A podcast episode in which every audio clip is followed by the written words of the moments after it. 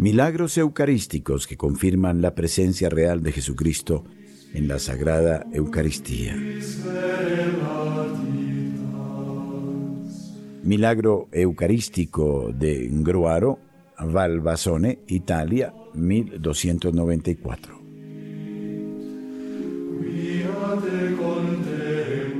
Entre los documentos de mayor autoridad que dan testimonio del milagro eucarístico de Gruaro está el del historiador del lugar Antonio Nicoletti, 1765. Una mujer estaba lavando un mantel de altar de la iglesia de San Justo en el lavadero construido en la acequia de El. De pronto vio que todo el mantel se teñía de sangre. Observando con más atención, notó que la sangre brotaba de una partícula consagrada que se había quedado entre los pliegues de dicho mantel. La reliquia de este milagro se custodia en la iglesia del Santísimo Cuerpo de Cristo en Valvasone, pero el prodigio se verificó en Gruaro.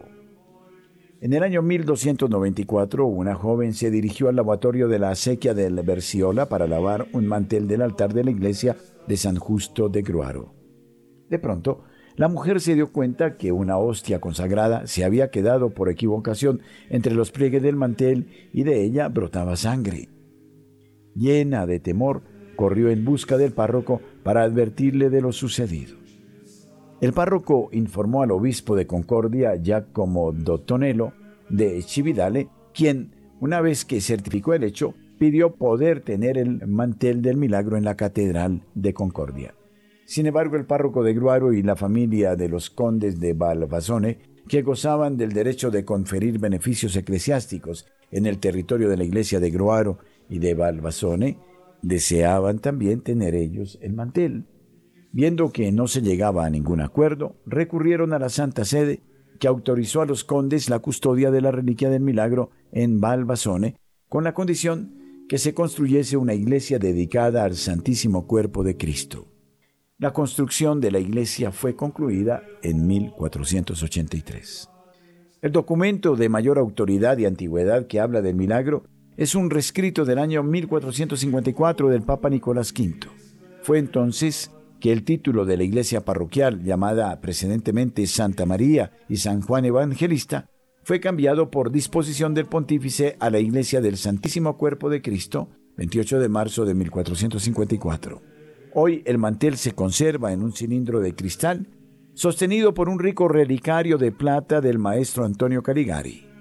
La fiesta del Sagrado Mantel se celebra el quinto jueves de Cuaresma como conclusión de las jornadas de adoración del Santísimo Sacramento. Allí participan sacerdotes junto con la comunidad foránea de Balbazone. Durante la fiesta del Corpus Domini, la reliquia es llevada en procesión junto con el Santísimo Sacramento.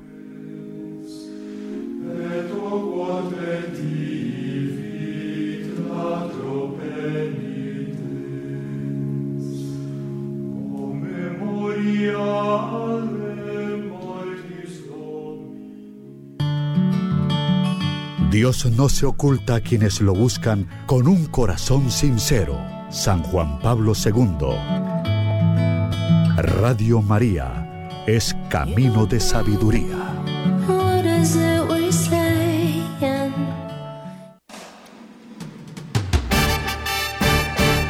Presentamos Notas Eclesiales.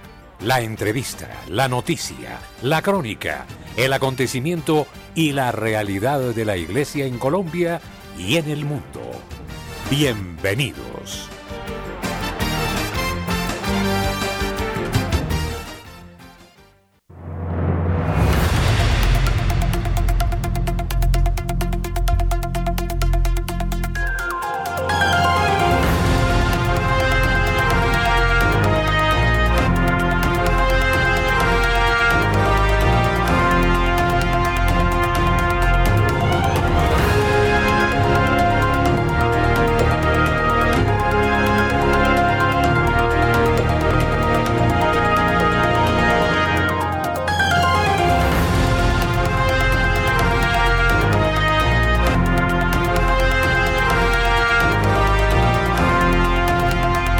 Oyentes amables de Radio María, buenos días. Bienvenidos a la información.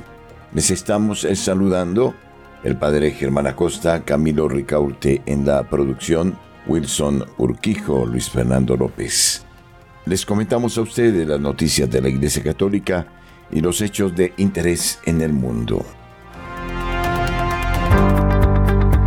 La opinión, el análisis, editorial en Radio María.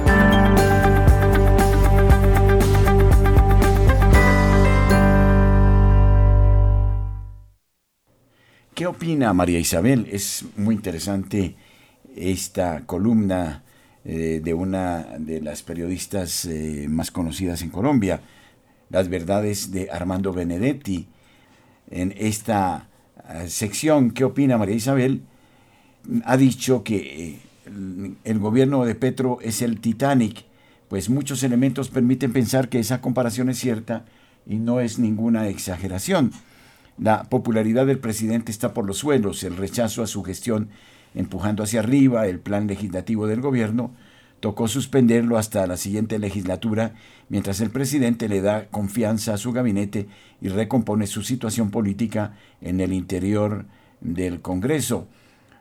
Dos, que hubo dineros de la campaña petrista que no aportaron propiamente unos emprendedores. De eso dio indicios lo dice el propio Benedetti, Nicolás Petro, el origen de los dineros con los que él mismo hacía política y que se suponía que iba hasta para la campaña de su padre, pues ahí, pues ahí cuenta Benedetti que a raíz del caso de Nicolás Petro, él se fue para Cartagena y a Tocabos. Estas son eh, las declaraciones de María Isabel en su columna de semana. Tercero, que si el problema contra Benedetti es de cocaína, entonces ¿Qué hace el man ahí? Por man, entiéndase al presidente. Cuatro, dijo Benedetti que Petro en campaña usó los mismos vuelos charter o por lo menos de la misma compañía de alguien que los quiere mucho en Barranquilla, amigo de la campaña, lo dijo textualmente. Quinto, que el gobierno está desarticulado, no es sino ver el ejemplo reciente en torno a las chuzadas, mientras el ministro de Defensa le exige al general Salamanca, director de la policía, averiguar quién dio la orden de chuzar, el presidente declara que en este gobierno no chuzan. Sexto, que Benedetti fue clave para el triunfo de Petro. Eso es cierto, fue totalmente claro, y dice haberle levantado 15 mil millones a la campaña, sino que era el que le organizaba la agenda, le hacía cumplir sus citas en los medios, le administraba su vida con tal de que cumpliera con los actos. Séptimo, que Alfonso Prada, dice Benedetti, se robó el Ministerio del Interior y Roy se robó todo. Pues eso dice Benedetti y tendrá sin embargo que ratificarlo en la justicia o negarlo, porque todo el mundo es inocente hasta que no se le demuestre lo contrario. 8. Que si él sale y cuenta todo lo que sabe, y que es bastante, acaba con el mundo de ustedes y con el mío, dijo Benedetti textualmente. 9. Benedetti dice que es por cuenta de la inexperiencia y la ingenuidad que le van tan mal a este gobierno. 10. Que el gobierno cree que tiene el 30% de las encuestas y según Benedetti cree solo tiene el 10%.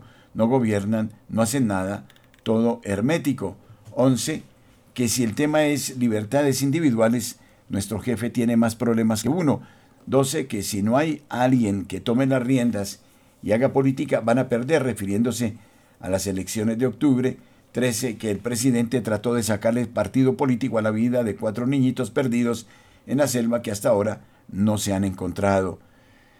Que el man, refiriéndose a Petro, se equivocó, que el presidente, perdónenme la expresión, pero así lo dijo textualmente Benedetti, la embarró con ese trino y la volvió a embarrar cuando lo borró, y por último que Laura Sarabia no era cuota de él, que la escogió Verónica, esposa del presidente, y tú, Laura, sabes por qué.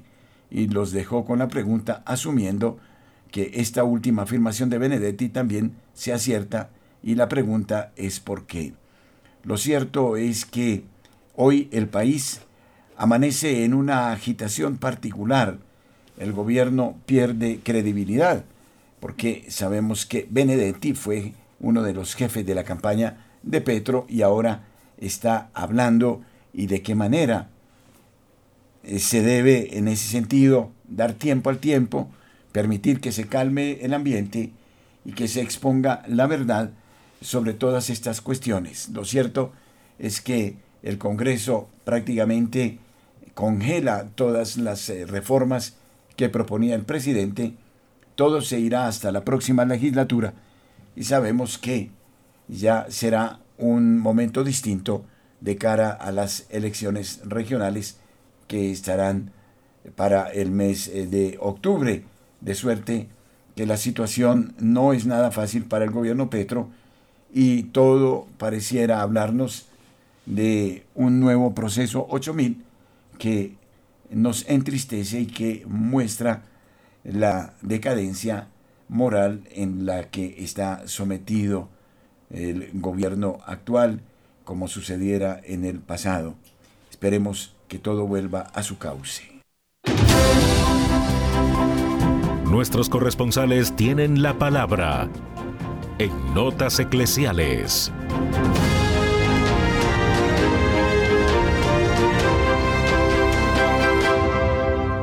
Desde la ciudad de Cartagena, Rosa Arrieta nos trae el informe del Departamento de Bolívar y del Caribe colombiano. Buenos días, buenos días para toda la amable audiencia de Radio María.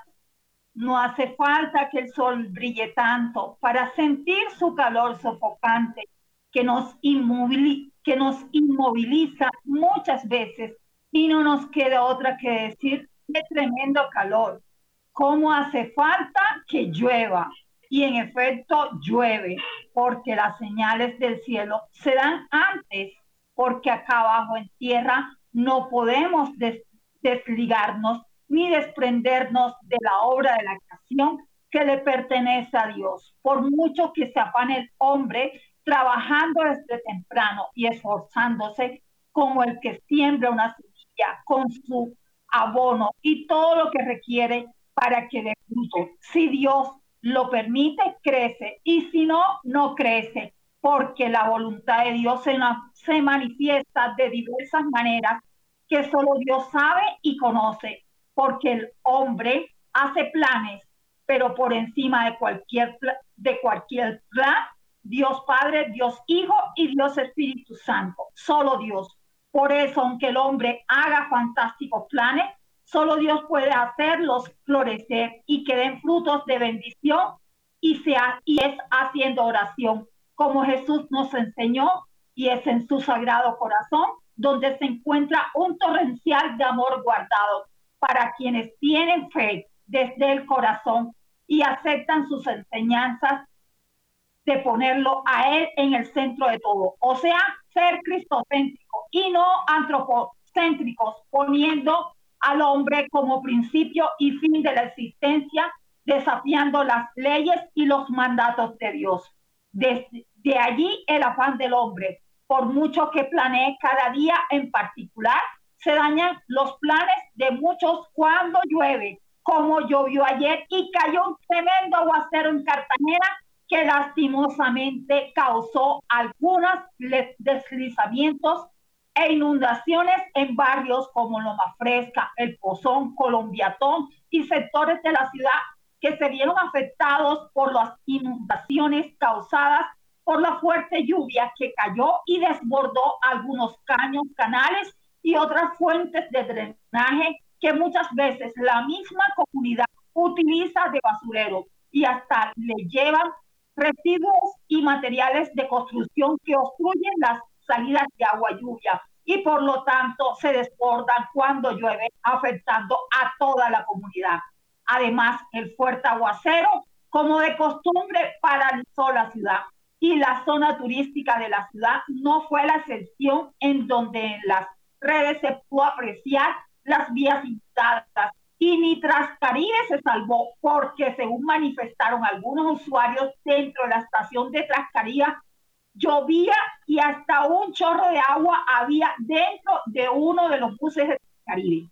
Por eso tengamos fe y no, y no perdamos la esperanza, como lo hicieron los habitantes del barrio La Esperanza, donde el alcalde de Dao estuvo muy feliz y contento cuando activó su comedor comunitario que no funcionaba desde hace 15 años donde niños, mujeres, embarazadas y adultos mayores y madres cabezas de hogar tendrán desayuno y almuerzo todos los días.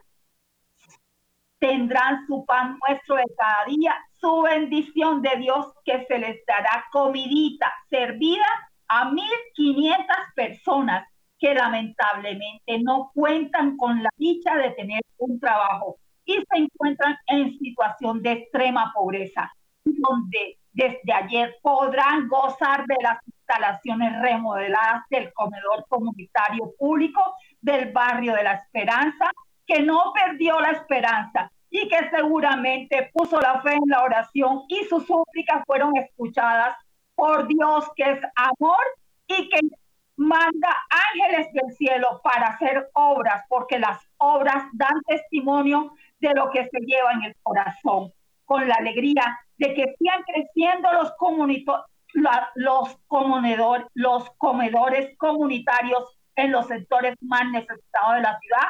Les deseamos un feliz fin de semana. Para Notas Especiales les informó Rosa Rieta. Muchas gracias. Desde la ciudad de Barranquilla informa Julio Giraldo. Buenos días. Buenos días, Padre Germán, a usted su mesa de trabajo y por supuesto a toda la amable audiencia de Radio María en Colombia y el exterior. Y esto es lo que hoy hace noticia en Barranquilla y la costa norte colombiana. En Puerto Escondido, para empezar con noticias de otros departamentos, en Puerto Escondido, Córdoba, la tierra se agretió, o se abrió, o se partió, como se llame, y, y debieron evacuar a todos los habitantes de este sector. Estas son las tragedias que están ocurriendo hoy, producidas por la misma naturaleza, y que en otro ángulo podríamos nosotros interpretar como anuncios de Dios para esta sociedad que se debate entre este mal que nos está quejando, sobre todo el, el todo esto que estamos viviendo en las distintas partes, como muertes eh, de padres contra los hijos, de hijos contra los padres, etcétera, es una crisis moral que estamos viviendo y la misma naturaleza se manifiesta como protesta. Esto de que toda una región se abra la tierra así sin mal ni menos y se lleve por delante sembrados y todo lo que se tenga, esto hay que analizarlo. Claro que tiene respuesta científica, lógicamente, pero esto no, la tierra no debió, no debe eh, producir esta clase de desastres, pero se producen en esta época. Por otro lado, el agua que consumen en Chivolo, Magdalena, se ha descubierto que no es apta para el consumo humano. Esto lo hicieron algunos funcionarios que llevaron los equipos necesarios para poder medir la calidad de esta agua y concluyeron que definitivamente no es apta para el consumo humano, con todo la gente la tiene que seguir consumiendo porque no tienen más de dónde. Finalmente, negativo resultó el examen que le realizó medicina legal a la niña que supuestamente había sido violada sexualmente en el barrio Maisel, en un colegio muy importante en donde estudiaban cuatrocientos y pico de alumnos y que la comunidad de ese sector lo destruyó totalmente, como anuncié en el día de ayer, robándose todo lo que había allí. Y el pobre profesor enlodaron su nombre, un hombre honesto que había o vivía de la docencia o vive de la docencia, que no tenía ninguna llamada de atención por nada durante todos los años de su trabajo y resultó denunciado por un supuesto abuso que no existió en ningún momento. Grave, grave si hubiera existido, de hecho, claro, gravísimo. Pero más grave que una comunidad acabe con toda una institución sin siquiera comprobar la verdad. pues ayer se comprobó. Medicina Legal le practicó un examen minucioso a la niña y concluyó que no fue violada, ni siquiera maltratada, ni nada que se parezca. Esto merece una reflexión también para todos nosotros. Uno no puede denunciar a nadie sin estar, sin estar seguro de lo que está haciendo, ni puede señalar a nadie sin estar seguro de qué es lo que está señalando, porque no todo lo que uno ve es lo que está viendo, ni todo lo que escucha es lo que está escuchando. Así que tenemos que tener mucho cuidado en todo esto. Vienen este fin de semana, muy cerca de la fiesta del Corpus, desde la ciudad de Barranquilla y para Radio María Julio Giraldo. Nairo Salinas, desde Bucaramanga, nos trae la información a esta hora en Radio María. Bienvenido. Muy buenos días para todos los oyentes de Radio María. Iniciamos contándoles que nuestra iglesia particular se alista para la Asamblea Arquidiocesana de Pastoral que se llevará a cabo el día de mañana, 10 de junio de 2023 de, en el horario de 8 de la mañana a 4 de la tarde en la Casa de Formación San José, cuyo tema a tratar será las líneas guía para cultura del cuidado, iglesias seguras y protectoras para niños y personas vulnerables. No olvidemos que este encuentro es una oportunidad de sinodalidad entre todas las expresiones de la pastoral de la arquidiócesis con nuestro arzobispo, el presbiterio, diaconado, vida religiosa y laicado. Este año se ha pedido la participación de todo el nivel de animación comunitaria. Y cambiando de tema, eh, les contamos que ya está confirmado en Santander la presencia del cangrejo rojo, especie invasora y peligrosa. En la represa de La Pampa del municipio de Villanueva, Santander, fueron encontrados varios ejemplares del cangrejo rojo langostilla, lagostilla, una especie invasora que no tiene depredador y cuya aparición fue reconfirmada por miembros de la CAS, Corporación Autónoma Regional de Santander, quienes acudieron al lugar. Esta especie originaria del sur de los Estados Unidos es altamente peligrosa para el ecosistema toda vez que reduce las plantas acuáticas, excava y deteriora las orillas de los ríos, se alimenta de especies nativas y endémicas y puede transmitir bacterias y enfermedades a los humanos. Lamentablemente es una especie muy compleja y por ello estamos analizando cómo podemos proceder ante la llegada de este crustáceo que ya está en nuestra zona. Ya notificamos a los municipios de Villanueva, Barichara y Cabrera, dijo Alexevic Acosta, director de la Corporación Autónoma Regional de Santander CAS. El cangrejo o la, o la gostilla roja, que ya está en Santander, es considerada como una de las 100 especies invasoras más peligrosas del mundo. Es por eso que ya se empezó a trabajar desde la CAS y Corpo Boyacá para hacerle seguimiento a la especie y evitar su propagación a otros humedales, pues es capaz de retrasar la recuperación de los ecosistemas, acabar con la fauna y afectar la salud del ser humano. Desde Bucaramanga y para Notas Eclesiales, Nairo Salinas Gamboa, feliz y bendecido fin de semana. Desde Medellín, José Luis Hernández trae la noticia. Buenos días. Aquí llegamos desde la ciudad de Medellín con todas las noticias para este fin de semana.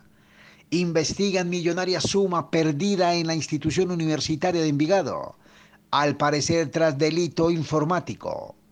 No deja de causar preocupación la denuncia de la institución universitaria de Envigado, según la cual un ataque informático del que fue víctima en marzo pasado habría ocasionado la pérdida de por lo menos 4.300 millones de pesos.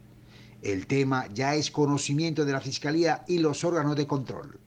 Fue tratado esta semana en una sesión del Consejo Municipal donde la rectora Blanca Echeverri explicó lo sucedido. Las autoridades judiciales y los órganos de control tratan de establecer quiénes están detrás del suceso.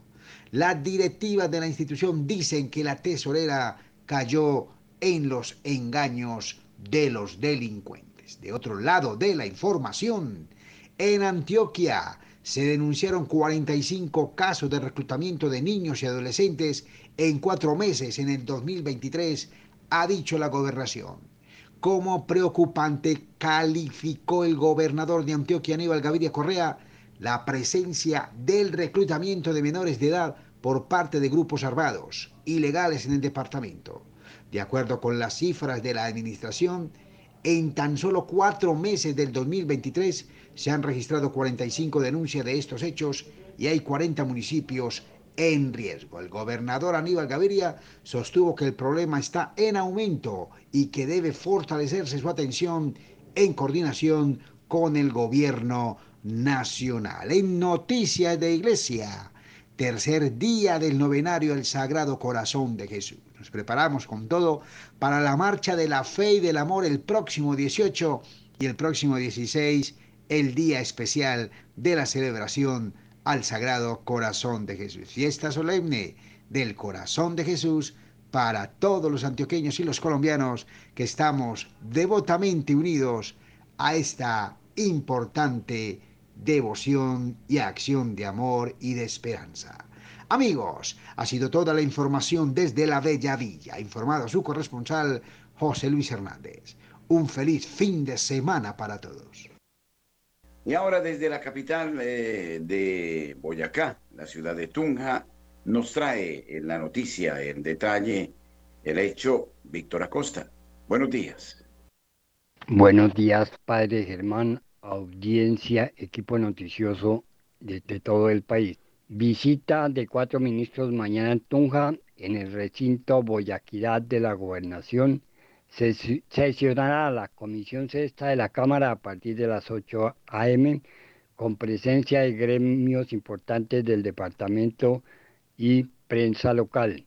Y el señor presidente tiene agendado estar este viernes en el municipio de Paz del Río por petición e invitación de la doctora Sandra Ortiz, asesora presidencial para las regiones.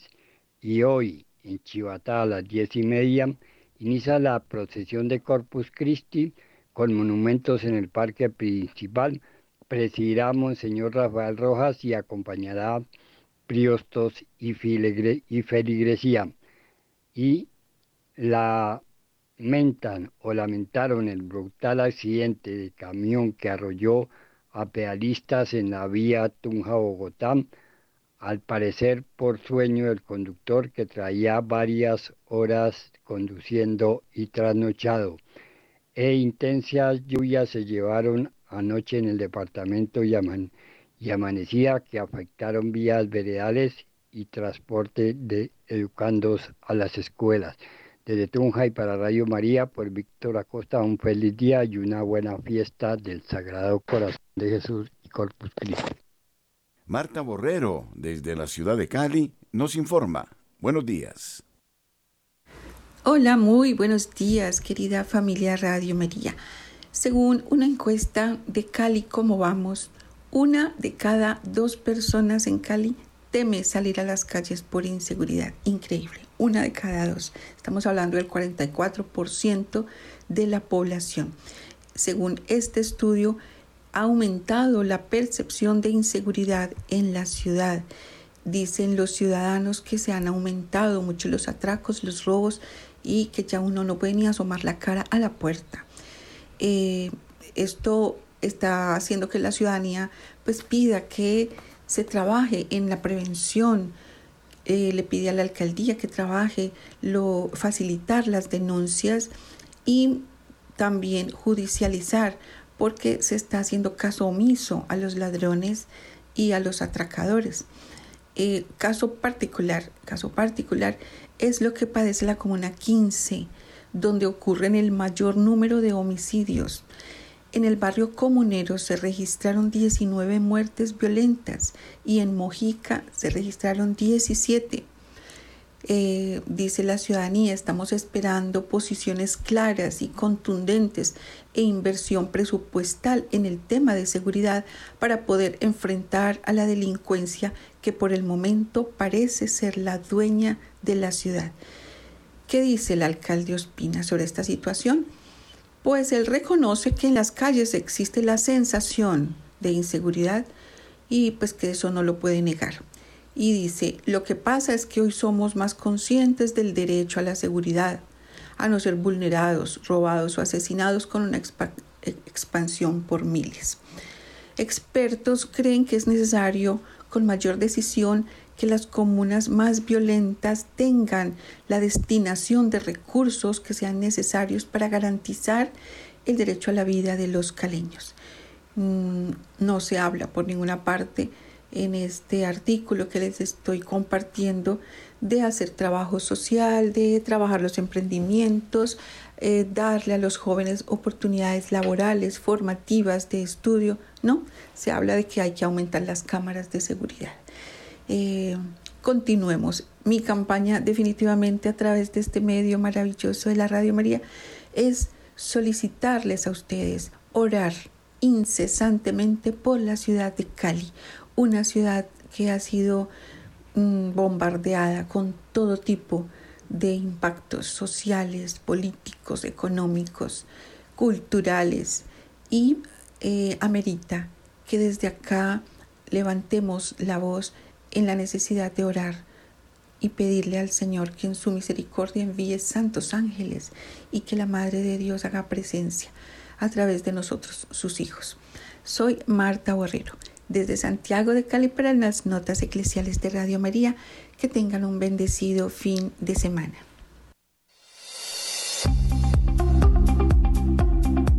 En el satélite Radio María, en Colombia, la gracia de una presencia.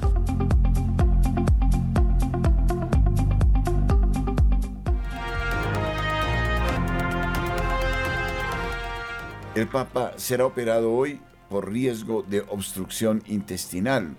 Tras la visita de ayer de Francisco al Hospital Policlínico Gemelli para hacerse una revisión rutinaria, el pontífice será intervenido hoy mismo en dicho centro hospitalario ante el riesgo de que sufra una obstrucción intestinal. Según ha informado la oficina de prensa del Vaticano, tendrá que permanecer en el centro sanitario durante varios días. Según informa el Vaticano, el pontífice argentino será operado a primera hora de la tarde bajo anestesia general a una intervención quirúrgica de laparotomía y cirugía plástica de la pared abdominal con prótesis. El portavoz de la Santa Sede explicó que la operación dispuesta en los últimos días por el equipo médico que asiste al Papa se ha hecho necesaria a causa de una hernia incisional encarcerada que está provocando síndromes suboclusivos recurrentes, dolorosos y que empeoran. La decisión se ha tomado tras el TAC que se hizo al Papa durante la revisión a la que se sometió en el Policlínico Gemelli.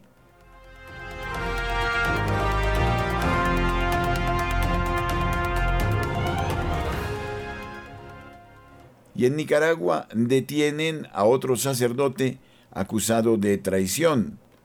Esta noticia nos llega desde Managua.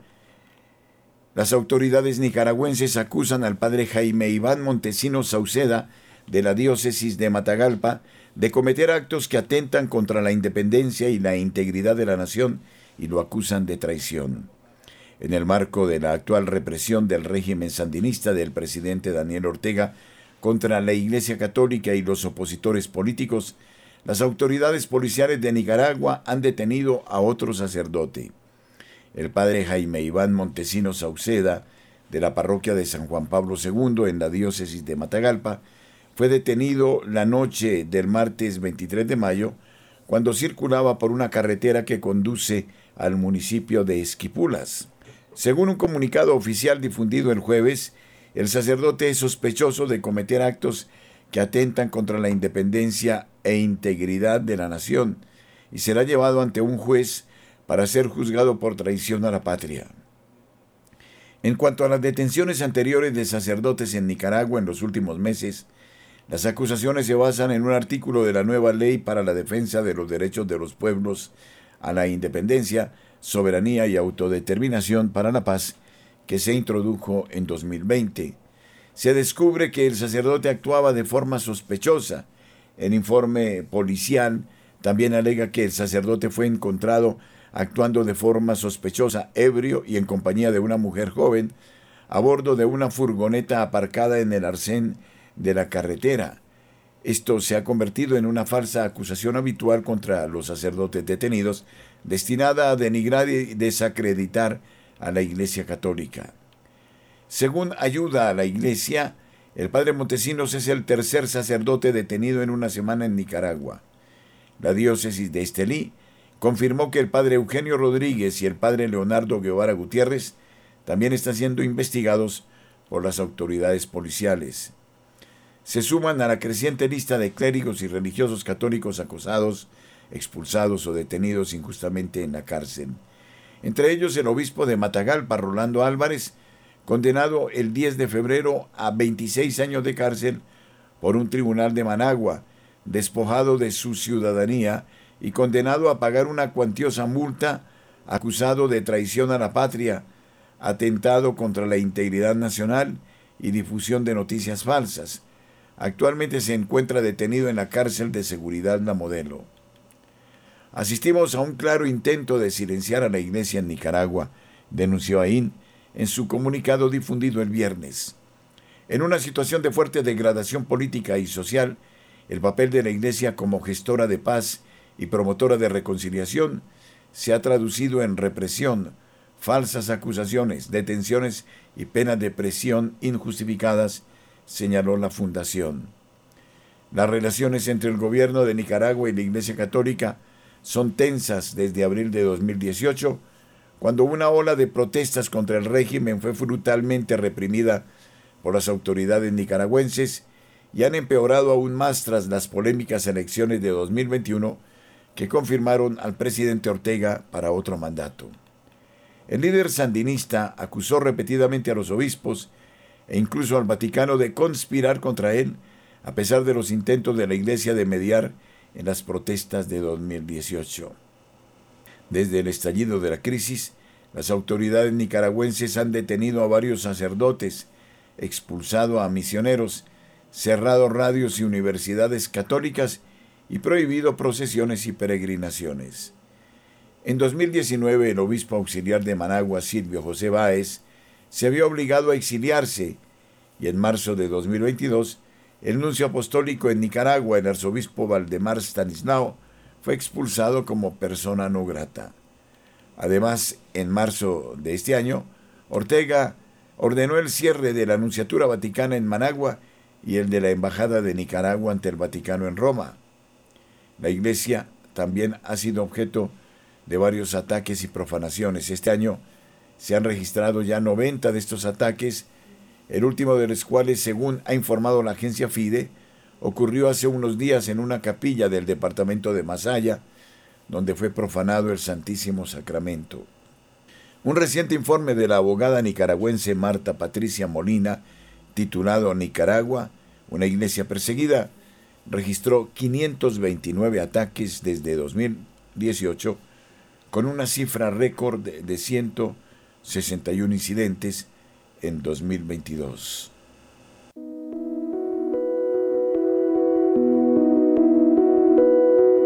Somos Radio, somos Radio María.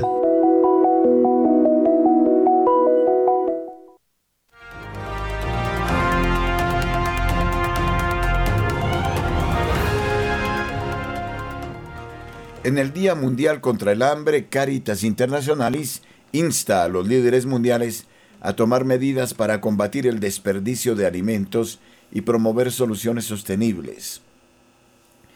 La organización destaca la importancia de abordar el hambre y proteger el medio ambiente para las generaciones futuras. Esta es una noticia de Vatican News y de Info Católica, con ocasión del Día Mundial del Hambre, que se celebra el 28 de mayo. Caritas Internationalis, la organización humanitaria de la Iglesia Católica, exhorta a los responsables de la toma de decisiones a erradicar el desperdicio de alimentos y aplicar soluciones sostenibles para acabar con el hambre en el mundo. La conmemoración anual invita a todas las personas de buena voluntad a unirse a organizaciones de todo el mundo para amplificar las voces de quienes se enfrentan al hambre y ayudar a hacer realidad el objetivo sostenible de las Naciones Unidas de hambre cero una declaración de Caritas Internationalis, publicada en vísperas del Día Mundial, afirma que se solidariza con la comunidad mundial de apoyo de las poblaciones que afrontan tiempos de pobreza y hambre sin precedentes. Caritas señala también la necesidad de emprender acciones que no solo combatan el hambre, sino que preserven el planeta para la generación futura. Para acabar con el hambre de manera sostenible, debemos promover la agricultura, la producción de alimentos sostenibles, reducir el desperdicio de alimentos y apoyar los sistemas alimentarios locales.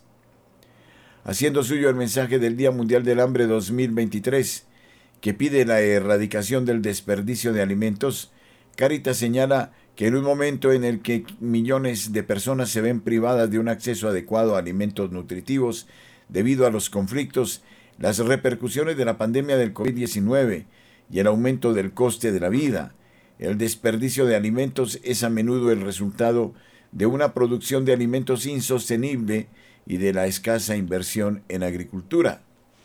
Respondiendo al llamamiento del Papa Francisco en Fratelli Tutti, en el que denuncia que las únicas voces que se escuchan en el debate público son las de los poderosos y las de los expertos, Caritas afirma que ha estado trabajando junto a las comunidades locales para aplicar prácticas agrícolas sostenibles, crear capacidad de adaptación al cambio climático, así como abogando ante los líderes mundiales y los responsables de la toma de decisiones para que aborden y revisen las políticas que agravan el hambre en el mundo.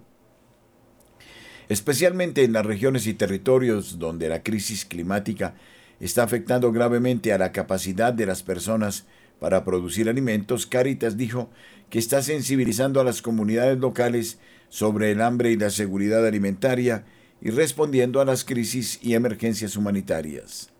Por ejemplo, desde 2018 Caritas Pakistán ha estado promoviendo prácticas agrícolas sostenibles e implementando programas centrados en hacer que los hogares de los pequeños agricultores sean resilientes y mejoren su capacidad de adaptación al cambio climático y los desastres, manteniendo al mismo tiempo la salud del ecosistema y del suelo, explica el comunicado. Caritas también se solidariza con las mujeres y los niños que son particularmente vulnerables y los más afectados por el hambre. De cara a la próxima conferencia sobre el cambio climático que se celebrará en Bonn del 5 al 15 de junio, Caritas afirma que tiene la intención de compartir otras perspectivas sobre los elementos necesarios para ayudar a afrontar el hambre en el mundo.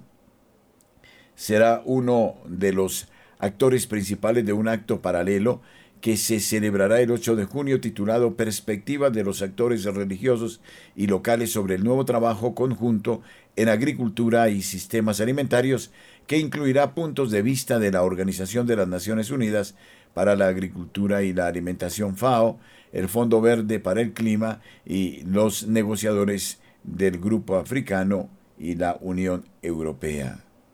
Este fin de semana haremos reparación eucarística en Radio María. Todos ustedes son invitados. Acompáñenos.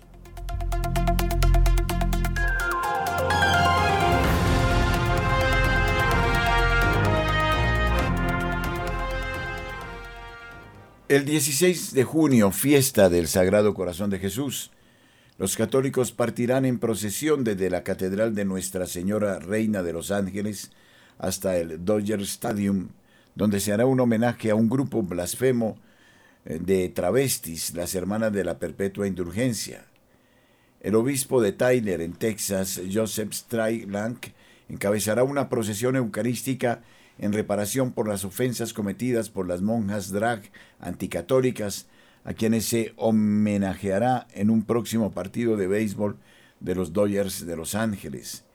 El 16 de junio, la fiesta del Sagrado Corazón de Jesús, los católicos marcharán en procesión desde la Catedral de Nuestra Señora Reina de los Ángeles hasta el Dodger Stadium, donde estarán las hermanas de la Perpetua Indulgencia, un grupo anticatólico de monjas drag, honrado durante la Noche del Orgullo.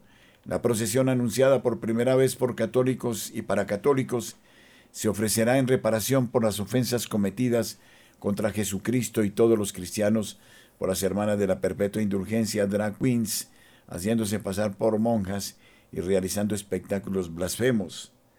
Strickland instó recientemente a los católicos en The Bishop Strickland Show a boicotear eventos y empresas que promuevan la agenda LGBT, incluidos Target, Bud Light y el próximo partido de los Dodgers. Necesitamos hablar.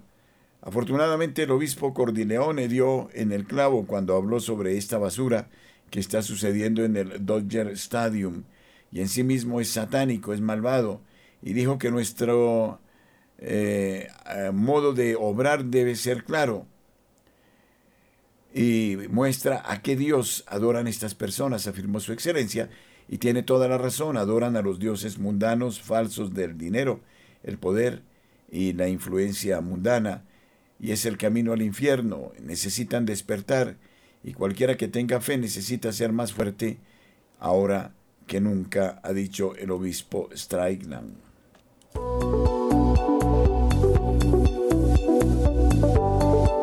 Radio María en el canal de Claro Música y de Claro Música Televisión, de manera capilar, deja oír su voz en todos los hogares de Colombia.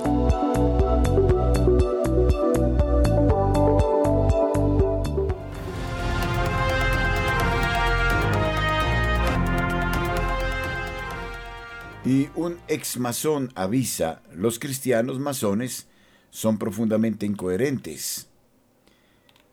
Christopher eh, Liopo, que dejó la masonería tras su conversión al catolicismo, habla en una entrevista para el National Catholic Register de su camino personal y de la incompatibilidad intrínseca entre el compromiso masónico y la fe cristiana. En 2011, eh, Lipo y su esposa se convirtieron al catolicismo durante una visita al famoso santuario de Notre Dame de Rocamadour, en el sur de Francia, dejando atrás 25 años al servicio de la masonería. Filippo narra con cómo, tras convertirse al catolicismo, le costó tres años discernir y comprender su incompatibilidad con la masonería, porque cuando empiezas te hacen jurar sobre la Biblia, hablando del gran arquitecto del universo que creó el mundo. Esto evoca la primera oración del credo, por lo que un cristiano puede relacionarse con ella, explica. Poco a poco, los ritos de paso comienzan a banalizar la luz divina, ya no es la de Cristo, se convierte en la de los druidas, los griegos, la alquimia, a veces incluso la tradición egipcia. Empezamos a mezclar las cosas. Incluso se inventaron paralelos entre los doce trabajos de Hércules y las doce tribus de Israel, y otras tonterías similares, asegura el entrevistado. Christoph eh, Lipo subraya que el objetivo es la transformación de la persona, es una búsqueda de la omnipotencia, una omnipotencia sin Dios ni religión. Esto es lo perverso y se necesita tiempo para entenderlo ya que al principio estamos felices de ser seleccionados porque halaga el ego.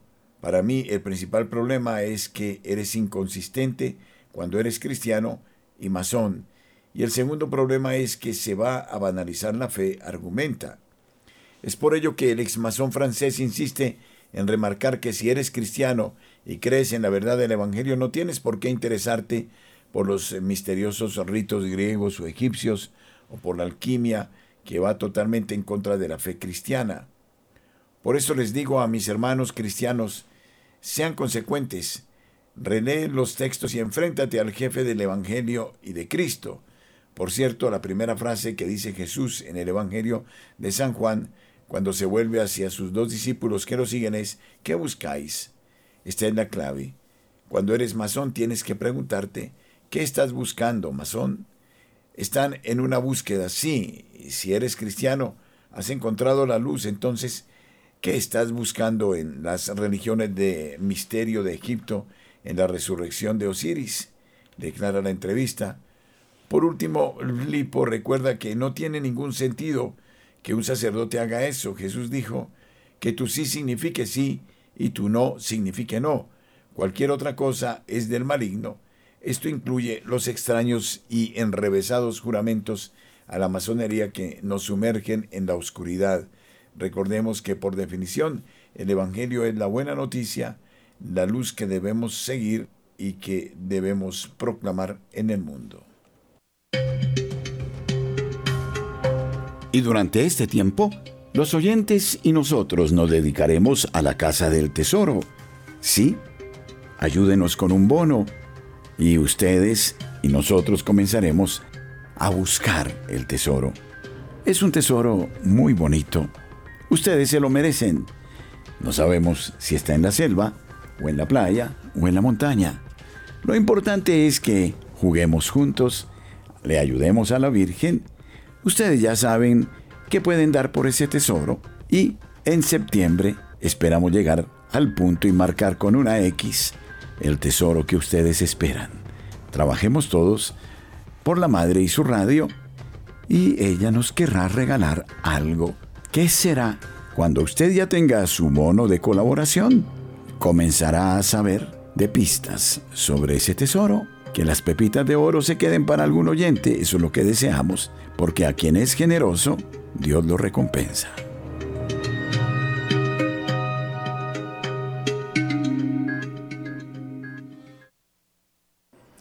Y traemos eh, algunos hechos importantes eh, de la iglesia en en el mundo.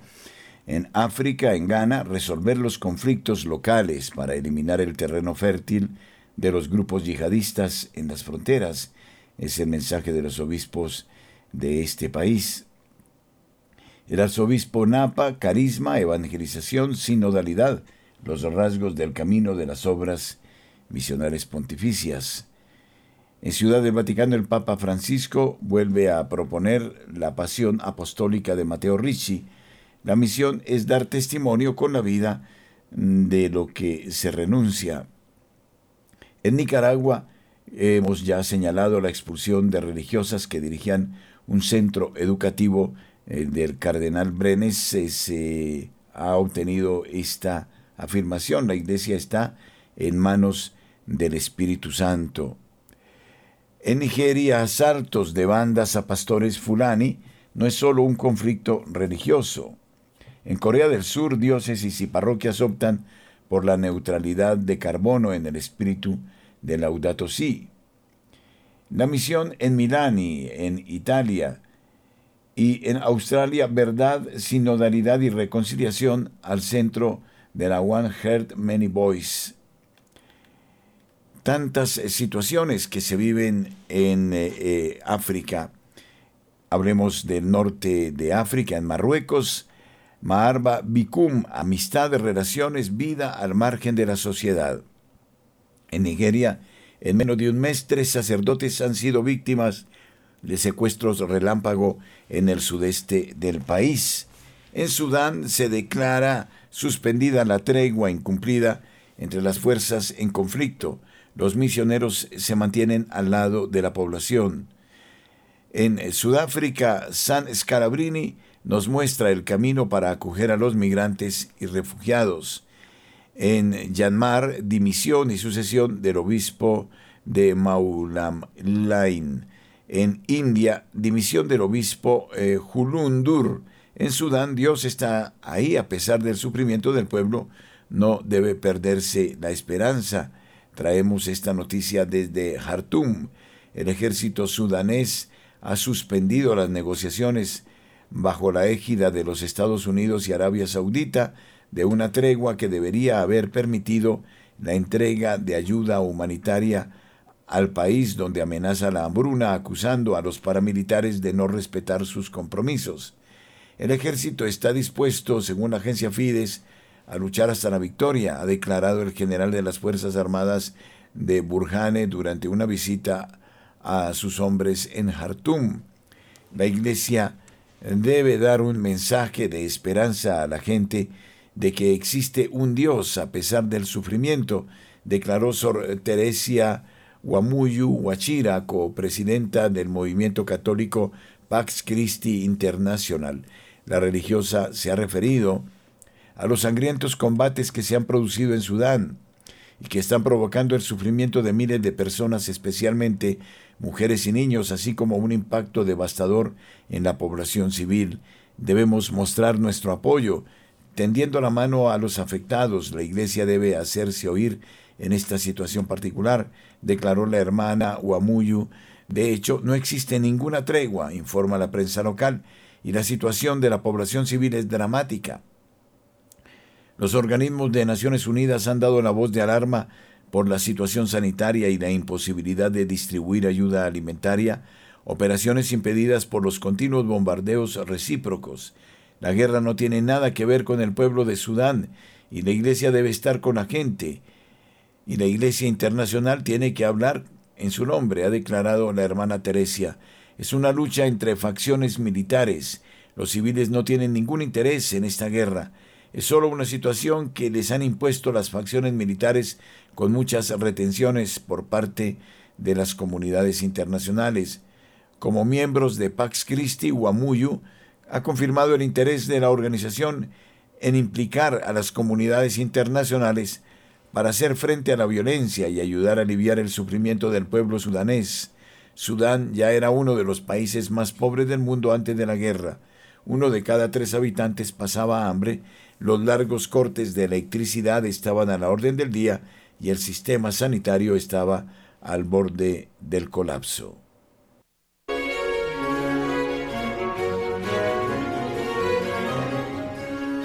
¿Crees saber qué es Dios? ¿Crees saber cómo es Dios? No es nada de lo que te imaginas, nada de lo que abraza tu pensamiento. San Agustín. Radio María nos abre el misterio de los bienes eternos. Nuestro correo info.col arroba radiomaria.org.